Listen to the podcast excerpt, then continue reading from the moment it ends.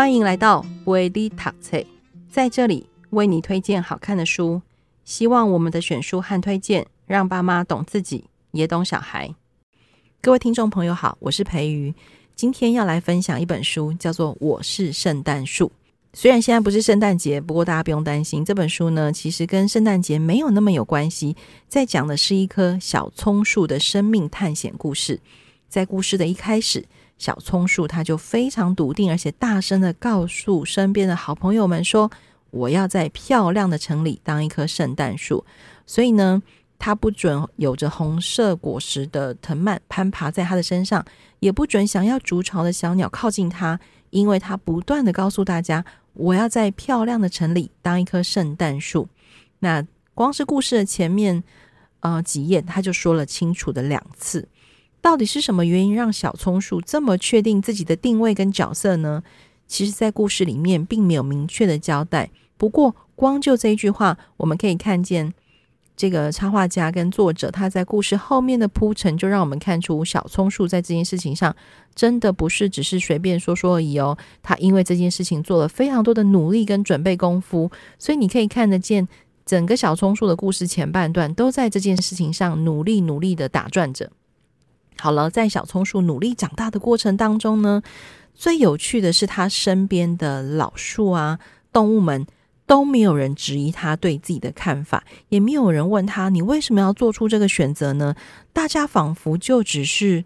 接纳了他。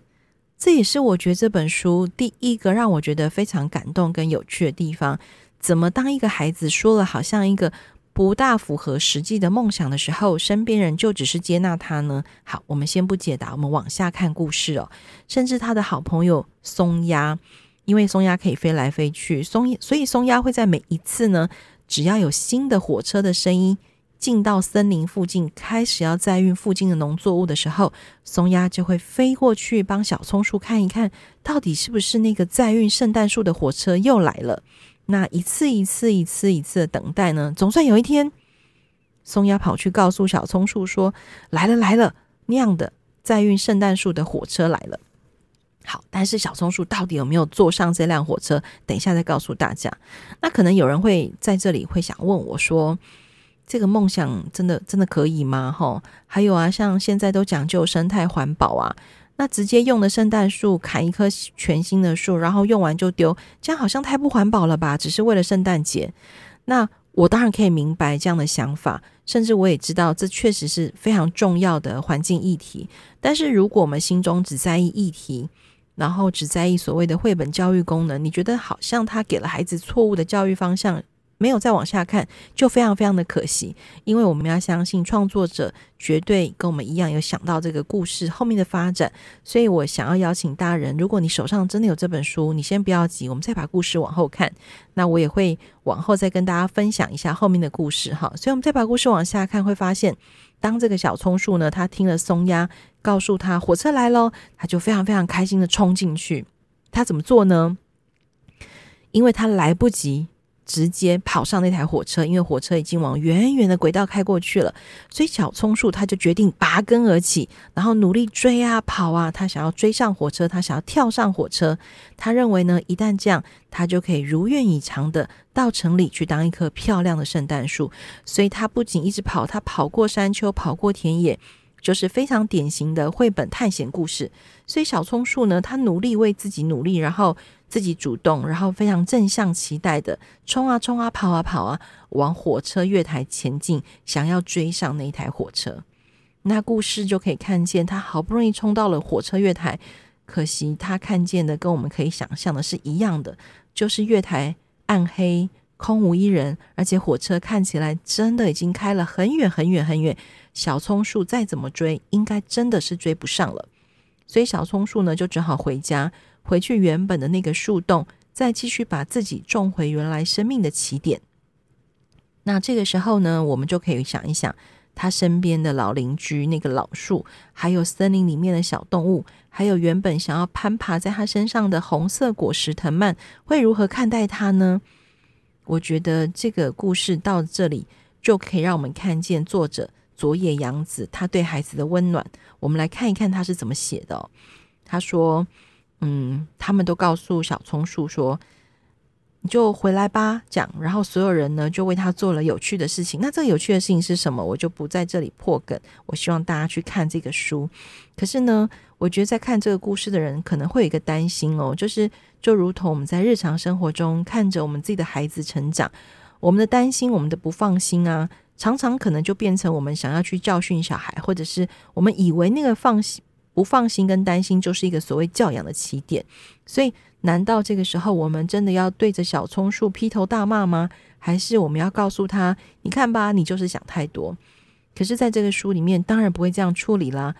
作者佐野洋子呢，他其实让小松树回来好好做一个孩子，回来做他自己，然后让小松树身边的老树跟动物朋友也都变成支持他的力量。就如同老树只是淡淡的说一句：“说我一直都在担心你呢。”像这样的担心啊，不带责备，然后全然的接纳他，不仅有温暖、有关心，还有支持。那对小松树来说，像这样无条件的肯定，绝对是非常重要的，对于生命的尊重跟理解。那我相信小松树从那一天开始呢，他可能再也不会去想他要不要去城市里面做一棵漂亮的圣诞树。可是因为他自己有过了生命探险的历程，就是刚刚我说他跑出去的那一段，那。有了回来再重新被接纳的历程，所以把这两个历程加起来呢，我们大概可以想象或者是期待小松树在未来的日子里呢，在成为一个独立个体的过程当中，他会相信有人支持他，有人包容他，同时有人会陪伴他，就是这些老树跟森林的动物朋友们。而且大家不要忘记喽，其实小松树刚回来的时候，一定是他最难过、最沮丧、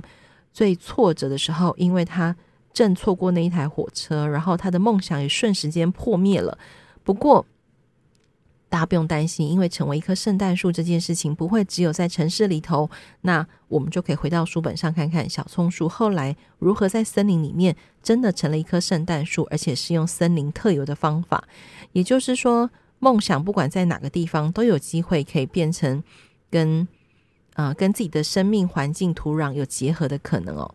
那所以这个故事的结局呢，当然很多人会觉得，哎，看起来好像还蛮美好的。不过，我希望大家不要只有看到那个美好的结局，大家也可以回过头再看一看，在结局之前，其实所有在看着这本书的大人也好，小孩也好，其实我们都跟小松树一起经历了酸甜苦辣的成长过程。而且，我们看见小松树，他欣然接纳自己，因为他知道我自己努力过啊，我也知道我失败过，所以我知道我自己的生命起伏。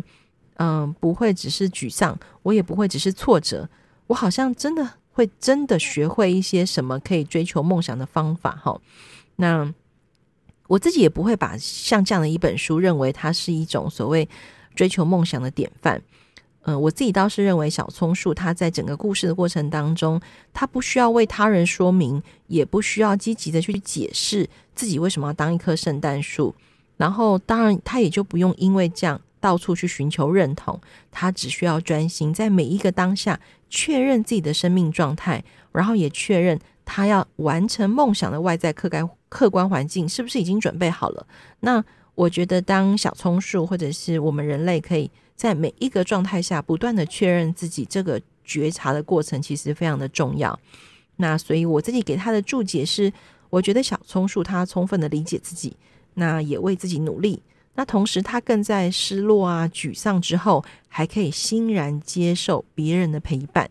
这就好像一个生命的小小练习曲。对这个小松树来说，这个练习曲可能只是第一回、第一章，之后还会有更多困难的时候需要他练习，然后他的生命也才有机会慢慢完整。所以，如果我们可以用这个角度来看待这本漂亮的佐野洋子所画的《我是圣诞树》这本书。大概大家就不会纠结在为什么小松树一定要变圣诞树，或者是小松树这样拔根而起，到底还能不能活呢？哈，我想那个，呃，常常很多咨商师朋友都会跟我说，生命自然会有它的出口。那我相信小松树在这个书里面的故事就有了它的出口。也希望有机会读到这本书的朋友，也可以帮你自己的生命找到出口。那当然，这本书真的真的非常适合跟孩子一起读。那也希望。